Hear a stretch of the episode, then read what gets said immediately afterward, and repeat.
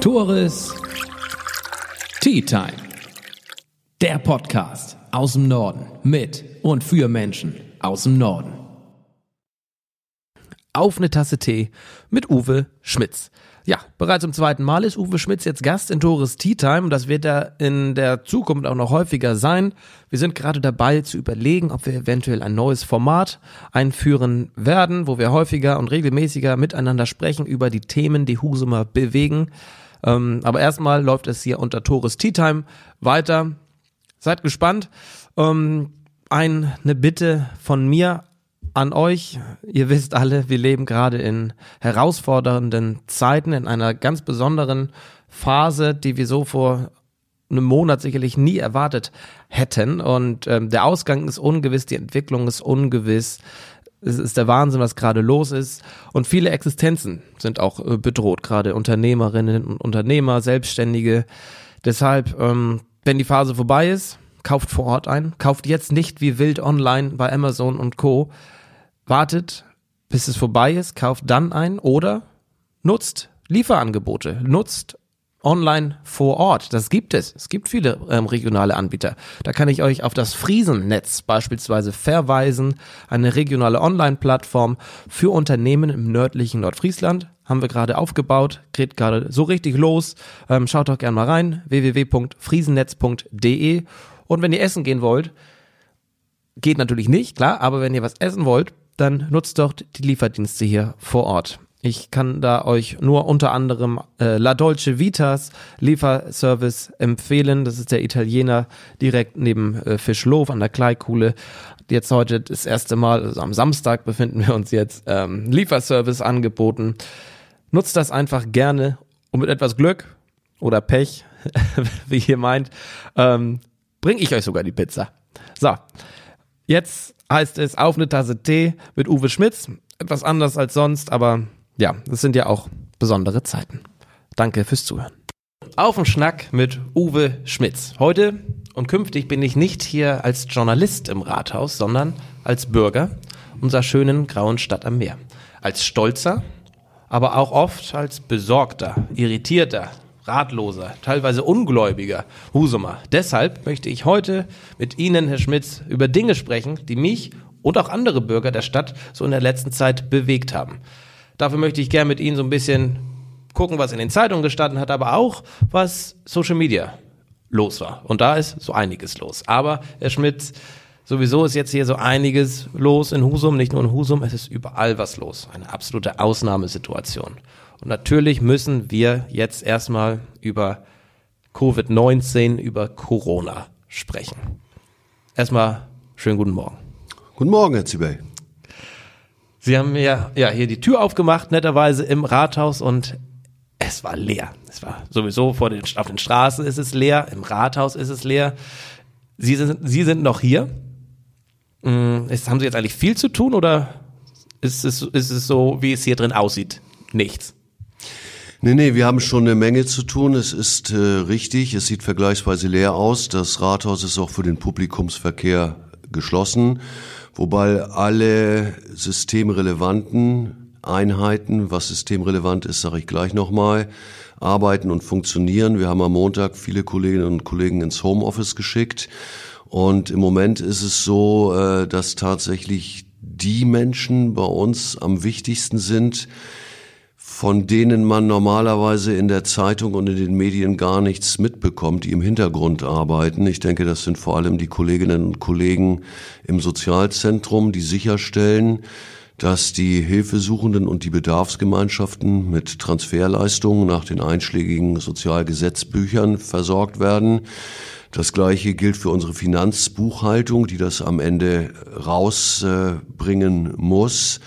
Äh, das ist erstmal, was wirklich sichergestellt ist. Viele Kolleginnen und Kollegen arbeiten auch im Schichtbetrieb teilweise von zu Hause aus. Wir haben die im Rahmen unserer Bestände, die wir auch noch erweitert haben, kurzfristig und unbürokratisch mit EDV-Technik ausgestattet. Das eine oder andere musste da an Grundlagenarbeit geschaffen werden. Also das sind Dinge, die funktionieren. Ähm, Ansonsten treffen wir uns jeden Morgen um 8.30 Uhr mit den Amtsleitungen und einigen Funktionern, sprechen ab, was anliegt. Die Situation, das bekommen ja alle Menschen auch gegenwärtig in den Medien mit, ändert sich täglich, teilweise stündlich. Darauf haben auch wir zu reagieren und wir sind auch im engen Austausch mit unseren Eigenbetrieben, insbesondere Abwasser und ähm, KSH, weil natürlich auch diese Dienstleistungen erbracht werden müssen. Also all Was das. ist KSH? Das ist der kommunale Servicebetrieb, also auf Neudeutsch, nee, Altdeutsch ist es der Bauhof. Äh, also tatsächlich, ich glaube, die schlechtesten Signale in diesen Zeiten wären überquellende öffentliche Mülleimer. Gut, in einigen Bereichen werden sie auch weniger frequentiert, beziehungsweise dass eine Abwassertechnik nicht mehr funktioniert. Das sind so die Szenarien, die man nicht vor Augen haben will. Und das sind die Dinge, auch Stadtwerke natürlich, die uns äh, zum, zum größeren Anteil gehören. Die Dinge, die im Alltag selbstverständlich sind, die man erst spürt, wenn sie tatsächlich ausfallen würden. Das ist alles gewährleistet. Bei mir persönlich ist es tatsächlich ganz witzig. Also ich habe auch genug zu tun. Wir stimmen uns äh, verwaltungsintern täglich ab, haben regen Austausch zu anderen Behörden in der Stadt haben regelmäßig Kontakt zum Kreis und dem Landrat und den anderen Kommunalverwaltungen in ganz Nordfriesland und erörtern dann über Videokonferenz die Themen des Alltags, der im Moment tatsächlich leider von Corona bestimmt wird. Wo mein Kalender aber leer gefegt ist, sind äh, tatsächlich Termine, die jetzt, ähm, ja gut, vorzugsweise bis 19. April, das ist das Ferienende, aber auch deutlich darüber hinaus einfach flächendeckend abgesagt werden. Also was das angeht, ähm, Sitzungen, Zusammenkünfte, ähm, Feierlichkeiten findet alles nicht statt und ich habe insofern das ein oder andere an Zeit, zum Beispiel auch für ein Interview mit einem interessierten Bürger. Dankeschön. Krokusblütenfest wurde auch abgesagt, Tag auf eine Tür wurde abgesagt. Man weiß nicht, was in den nächsten Tagen, Wochen, Monaten möglicherweise auch noch abgesagt wird. Das heißt, Husum verliert auch sehr viel an Geld, an Einnahmen. Und ich muss als Bürger mal fragen, wann ist meine Stadt denn pleite? Also so schnell werden wir nicht pleite gehen. Und ich denke mal, dass es in dieser Zeit wirklich Menschen gibt mit anderen Problemen. Da ist natürlich einmal die Wirtschaft, äh, die halt tatsächlich ja geschlossen sein muss in weiten Teilen. Aber das sind ja nicht nur die Unternehmerinnen und die Unternehmer, sondern die bieten natürlich auch Arbeitsplätze und sichern damit Existenzen für ihre Beschäftigten. Und ich kann mir schon vorstellen, ich bin sicher, dass die Sorgen und Nöte an der Stelle deutlich größer sind. Äh, und das natürlich auch ein Aspekt, warum das Funktionieren gerade unserer Transferleistungssysteme von höchster Relevanz ist gegenwärtig. Die Einnahmen der Stadt an der Stelle, ähm, da machen wir uns dann darüber Gedanken, wenn das soweit ist. Aber ich kann jetzt schon sagen, dass wir auch ähm, auf formellose Anträge, und die gehen hier durchaus in größerem Umfang ein, äh, Gewerbesteuern, Sondernutzungsgebühren und das ein oder andere erstmal Stunden. Stunden heißt natürlich nicht erlassen, sondern erstmal auf die Überweisung oder den Einzug verzichten. Ähm, wie das am Ende ausgeht, da werden sich neben der Stadt Husum sicherlich noch einige andere mit beschäftigen müssen. Sind Ihnen denn Wege bekannt, wie Unternehmer aus Husum, Gastronomen aus Husum die Zeit überstehen wollen, überstehen können? Naja gut, auch da bin ich auf das angewiesen, was in den sozialen Medien teilweise passiert. Also einige sind natürlich in der Lage, ähm, Lieferservices anzubieten. Da gibt's auch kreative Überlegungen. Aber es gibt definitiv welche, die ein Problem haben. Und die können sich natürlich mit solchen Stundungsanträgen an uns wenden. Der nächste Schritt, der kommen könnte im Zuge dieser Corona-Krise, ähm, ist eine Ausgangssperre. Ich war gestern auf dem Wochenmarkt unterwegs, natürlich in, aus Recherchegründen, versteht sich. Und, Klar. Ähm, klar. Ähm, und beziehe mich da jetzt kurz auf Ihren Appell, den Sie heute am Freitag in der Zeitung auch an die Bürger gerichtet haben.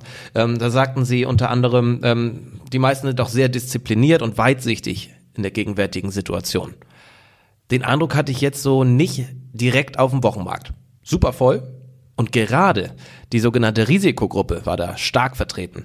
Mir ist aufgefallen, ja, die haben Abstand zueinander genommen, aber die laufen trotzdem nah aneinander vorbei. Und besonders ist es diese Risikogruppe, die auf dem Wochenmarkt jetzt war. Warum findet der Wochenmarkt noch statt? Der Wochenmarkt, äh, den wir selber veranstalten, dient natürlich der Versorgung der Bevölkerung mit frischen Lebensmitteln.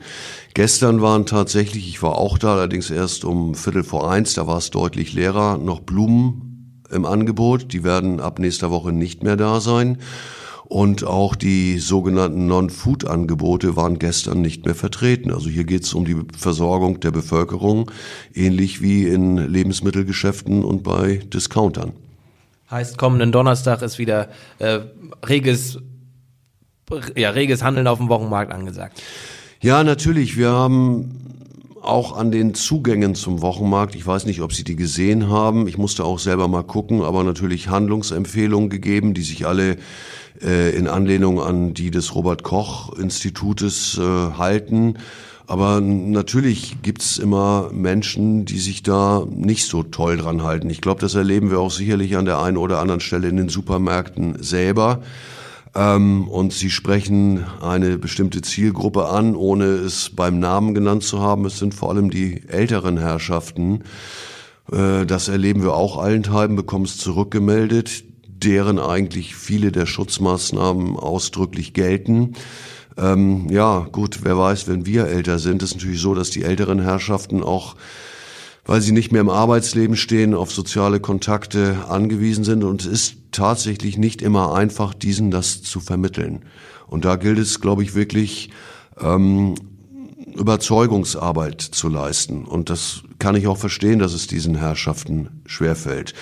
Und Sie haben recht, in unserem Aufruf haben wir natürlich erstmal die gelobt, die etwas richtig machen. Aber ich glaube, es wäre auch pädagogisch nicht so weise, gleich loszuschimpfen, und äh, am Ende haben Herr Bürgervorsteher Kindl und ich ja auch geschlossen mit, den, mit, mit einem Satz, wo es dann heißt, wenn Einzelne unvernünftig sind, bringt es nichts über die zu schimpfen, sondern versucht eben mit denen ins Gespräch zu kommen. Ob es Erfolg hat, ist eine andere Geschichte. Aber ich finde, ein Versuch ist es wert. Und wenn es nicht erfolgreich sein wird, dann ist die nächste Konsequenz die sogenannte Ausgangssperre. Hat sich die Stadt Husum schon damit befasst und wie äh, möchte die Stadt Husum nicht daran hindern, künftig an den Dockhook zu fahren, beispielsweise. Die Stadt Husum wird sie sicherlich überhaupt nicht daran hindern, weil unsere Kolleginnen und Kollegen dafür überhaupt keine Kapazitäten haben und auch nicht zuständig sind. Die Ausgangssperren, von denen dann immer die Rede ist, nach meinem Kenntnisstand, wie gesagt, alles tagesaktuell änderbar. Genau, wir sind jetzt am Freitag. Genau. Äh, ich weiß 20. Von. Von, von einer Stadt, meine ich, an der tschechischen Grenze, wo der Landrat wegen der Vielzahl von äh, tatsächlich Infektionsfällen eine Ausgangssperre verhängt hat die aber ja nicht automatisch bedeutet, dass Menschen nicht noch zur Arbeit gehen dürfen oder einkaufen dürfen. Genau. Und natürlich haben wir darüber geredet und äh, wir werden im Rahmen der Möglichkeiten, wie eben beschrieben, selbstverständlich weiterarbeiten. Eine Kontrolle überliegt dann den Polizeibehörden, die wir gegebenenfalls unterstützen durch Ordnungsamtskräfte. Wir werden definitiv nicht jeden zu fassen kriegen, der ja, an den Dockhook oder sonst wohin aus Freizeitgründen fährt. Wie sieht es mit Obdachlosen aus, Herr Schmitz? Ähm, nicht unbedingt eine, ist wahrscheinlich auch eine Zielgruppe oder eine Risikogruppe. Den geht es möglicherweise, ne? Immunsystem ist nicht so gut, Gesundheit ist sowieso nicht so gut. Ähm, ich habe gelesen, 2019 stand in der Zeitung ähm, Obdachlosigkeit ein Problem in Husum. Ähm, mir sind jetzt nicht so viele Obdachlose aufgefallen in den letzten Tagen, aber es gibt sie ja. Wie wird mit diesen umgegangen in dieser Zeit? Passt ganz gut, dass Sie die Frage stellen. Eine der zahlreichen Einzelfragen, die bei uns in den 8.30 Uhr Runden ständig auftauchen, so gerade heute. Äh, auch gerade, weil die Bahnhofsmission tagesaktuell geschlossen hat für Kundschaft, sag ich mal. Wir sind für die Betreuung und Unterbringung von Obdachlosen per Gesetz zuständig, ähm, haben dafür die sogenannten Obdachlosenwohnungen. Ähm, und insofern finden Sie tatsächlich auch im Husumer Stadtbild auch sonst kaum Obdachlose. Und wenn, dann sind es welche, die sich üblicherweise auf eigenen Wunsch nicht einweisen lassen in solchen Wohnraum. Wenn jetzt aufgrund welcher Situation auch immer hier Obdachlose eine, ein großes Thema sind, können die sich bei uns melden. Wir würden unbürokratisch Ferienwohnungen anmieten die sind ja auch hoffentlich haufenweise frei zurzeit, äh, um Menschen dort eben nicht auf der Straße hängen zu lassen. Dann soll es jetzt erstmal zum Thema Corona gewesen sein. Wir könnten da sicherlich noch Stunden drüber reden, aber die Kernbotschaften wurden, würde ich sagen, wurden jetzt äh, genannt. Wir werden möglicherweise künftig häufiger in kürzeren Abständen darüber sprechen, was passiert in Husum, was sind die Auswirkungen. Sie sprachen gerade Ferienwohnungen an. Sind diese Ferienwohnungen möglicherweise, denn ich möchte auch gerne noch ein paar andere Themen mit Ihnen besprechen, sind diese Ferienwohnungen möglicherweise künftig im Wasserturm zu finden? Ähm, da gibt's einen privaten Investor, der beabsichtigt, das entsprechend zu machen. Und äh, sofern das Ganze baurechtlich, insbesondere an Brandschutzbestimmungen, denke ich, da ähm, umsetzbar ist, soll es an uns nicht scheitern. Wäre das nicht an sich eine coole Möglichkeit für einen ich weiß nicht, für einen weiteren Grund für Menschen aus der Region, für junge Menschen aus der Region nach Husum zu kommen, zum Beispiel in einem hippen Restaurant auf dem Wasserturm oder im Wasserturm ganz oben über die Stadt zu blicken und zu essen, Cocktails zu trinken oder irgendwas. Wäre das nicht eine, sich eine schönere Möglichkeit als weitere Ferienwohnung, um weiter Menschen nach Husum zu locken, die dreimal im Jahr hier sind und dann wieder weg sind? Ja gut, der Wasserturm befindet sich im privaten Eigentum. Und insofern, äh, wie gesagt, wenn die Dinge baunutzungsrechtlich umsetzbar sind, dann äh, wird das von uns zu genehmigen sein.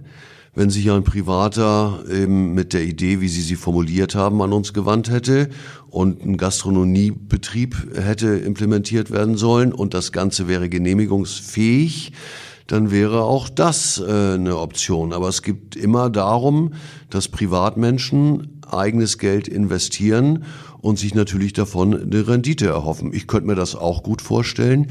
Ich kenne aber den Wasserturm aus, aus eigener Betretung. Betretung ist auch ein doofes Wort, aber ich war mal da. Wir wissen, was Sie meinen. Ja, ja ich glaube schon. äh, und das ist natürlich auch baulich eine ganz große Herausforderung. Ja, könnte ich mir cool vorstellen. Also, Herr Ziebel, wenn Sie irgendwann durch die Podcasterei reich geworden sind, das Ding ins Eigentum kriegen, dann zeige ich Ihnen, wo Sie lang können, damit Sie entsprechende Anträge stellen. Das hört sich gut an, Herr Schmitz. Dann muss ich mal anfangen, damit jetzt Geld zu verdienen. Können wir nachher nochmal drüber sprechen, wie wir das zusammen versuchen können? Oh, da bin ich ganz hartler Verhandlungspartner. Da bin ich mir sicher. Aber so eine Frage stelle ich, um auch zu wissen, was macht überhaupt ein Bürgermeister, ne? Oder kann die Stadt das entscheiden, was damit passiert, was damit passiert? Hat die Stadt denn zu verantworten, wie diese Lärmschutzwände Richtung Schobel aussehen? Die sehen ja, wenn ich das sagen darf, ähm, furchtbar aus. Na, ich finde die zugegebenermaßen Schick? Ungewöhnlich. Schick geht vielleicht ein ja. bisschen zu weit. Aber vielleicht dazu ganz kurze Ausführungen. Also einige, das habe ich tatsächlich dann auch auf Facebook gelesen, sagen, Mensch, da war dann doch irgendwie eine Hecke, hätte die nicht gereicht. Erstmal die Antwort ist klar, nein. Damals war es die alte, in Anführungsstrichen Gewoba-Siedlung, die unmittelbar nach dem Krieg halt errichtet wurde, um äh, möglichst schnell Wohnraum zu schaffen.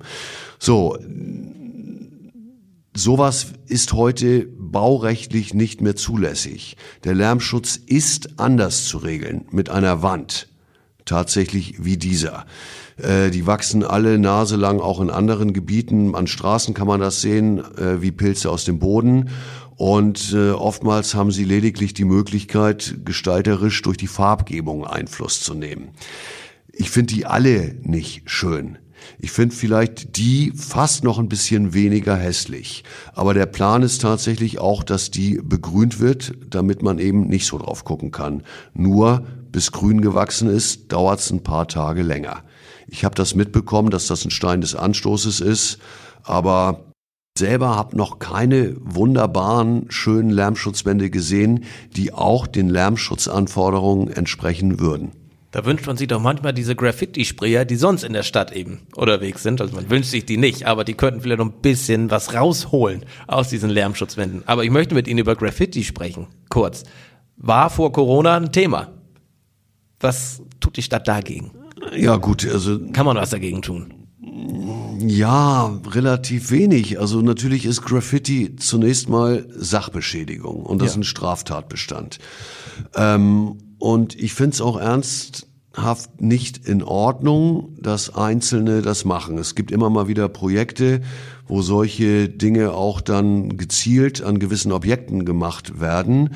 Und ich persönlich finde, einige können das auch total toll. Und es gibt ein paar Dinge, auf die mag ich sogar gerne gucken. Trotzdem bleibt es Sachbeschädigung. Einige mh, gibt's aber auch, die kaufen sich eine Sprühdose und ich würde denen ernsthaft davon abraten, eine Ausbildung zum Maler oder Lackierer anzufangen, weil die würden davon nicht leben können. Ähm, die Botschaft muss sein, das ist nicht in Ordnung. In den Fällen, wo entsprechende Personen ermittelt werden, wird das von uns abgegeben natürlich und wir halten uns im Rahmen der Möglichkeiten, was Schadenersatz angeht, an denen schadlos. Und wenn nicht, dann machen wir das halt weg. Ist es auch eine Straftat, in zweiter Reihe in der Norderstraße zu parken? Eine Straftat ist es definitiv nicht. Das ist eine Ordnungswidrigkeit. Sachbeschädigung finden Sie im Strafgesetzbuch. Paragraphen habe ich gerade nicht parat. Ist ein Antragsdelikt. Ähm, Parken in der zweiten Reihe in der Norderstraße ist eine Ordnungswidrigkeit. Genau, ich wollte bloß irgendwie so eine Überleitung hinbekommen, dass es keine Straftat ist, weiß ich. Aber Sie sagten mal, Sie wollen das in den Griff bekommen. Dass da nicht mehr in der zweiten Reihe geparkt wird. Das ist, hat noch nicht so geklappt. Das sind da die Maßnahmen. Also im Moment, denke ich mal, ist auch die Norderstraße vergleichsweise leer. Ja, im Moment, das ist da äh, recht, Aber ja. da geht's natürlich um, um verkehrliche Fragen, gerade in der Innenstadt in Gänze und gerade die Norderstraße ist da immer Thema gewesen. Bis vor einiger Zeit gab's ja noch die Zufahrt zum alten Parkhaus. Ähm, was heißt denn in den Griff kriegen? Ähm, wir haben Verkehrsüberwacher und Verkehrsüberwacher, die das natürlich, wenn sie das sehen, sofort ahnden. Äh, aber möglicherweise muss das intensiviert werden. Gerade in den Abendstunden, ne? wenn die Leute ihre Sachen holen, die sie essen wollen, ne? aus den bekannten Läden, die es eben in Anfang der Norderstraße gibt. Ich meine, das hat sich jetzt meines Erachtens nach nicht geändert im, im letzten Jahr. Und es ist, ist gerade als Radfahrer nicht schön. Ja, ich weiß auch, welche Ecke und welche konkrete Location wahrscheinlich da angesprochen ist. Ja, haben wir hier auch erörtert. Ich kann Ihnen recht geben. Ähm, werden wir noch mal gucken. Auf der anderen Seite geht es natürlich auch mal ein Stück weit um Augenmaß, weil ich glaube, der angefahrene Betrieb hätte Kummer, weil die sogenannte Laufkundschaft in der Regel nicht bereit ist, weiter als äh, 20 Meter vom Auto zum Laden zu laufen. Gut möglich, ja. Herr Schmitz, abschließend, äh, wenn Corona hoffentlich früher als später vorbei ist, ne, die Phase, dann gibt es sicherlich jede Menge, jeden Grund zu feiern. Wo kann man das in Husum? Und kann man das zeitnah in Husum mal tun? Kann man in Husum mal tanzen gehen bald? Das kann ich Ihnen nicht sagen. Sie werden sicherlich verstehen, dass meine Gedanken da auch äh, aktuell nicht drum kreisen. Aber das ist natürlich, also konkret geht's um das ja, Freizeit- und, und Nachtlebenangebot in Husum, speziell für junge Leute. Ähm, ist im Moment tatsächlich nicht so ausgeprägt. Wobei ich werde das öfter gefragt und oftmals fangen Sätze an mit die Stadt muss doch mal. Und ich erlebe halt allenthalben, dass Dinge, die der freie Markt nicht mehr regelt, bei uns angefordert werden. Sei das ist ja auch leicht gesagt, ne? Ja. Ich, ich sag's auch. Fragen, ich sag auch, warum, warum macht Husum da nichts? Ja. Fragen kann man ja mal. Ist ja auch völlig legitim. Ich denke aber an andere Bereiche, die vielleicht auch für Nachtschwärmerinnen und Nachtschwärmer wichtig sind, wie eine Breitbandversorgung bezahlbarer Wohnraum der Dauerthema ist. Mittlerweile geht es auch um die hausärztliche Versorgung. Alles Themen, mit denen man als Stadt erstmal nichts zu tun hat. Derer man sich aber auch ein Stück weit annehmen muss und will, wenn die Menschen vor Ort damit Kummer haben. So, und alle Nachtschwärmerinnen und Nachtschwärmer mögen mir nicht böse sein, wenn ich die drei Bereiche eben vielleicht ein bisschen prioritärer sehe. Das andere ist auch wichtig, das geht um gesellschaftliches Leben.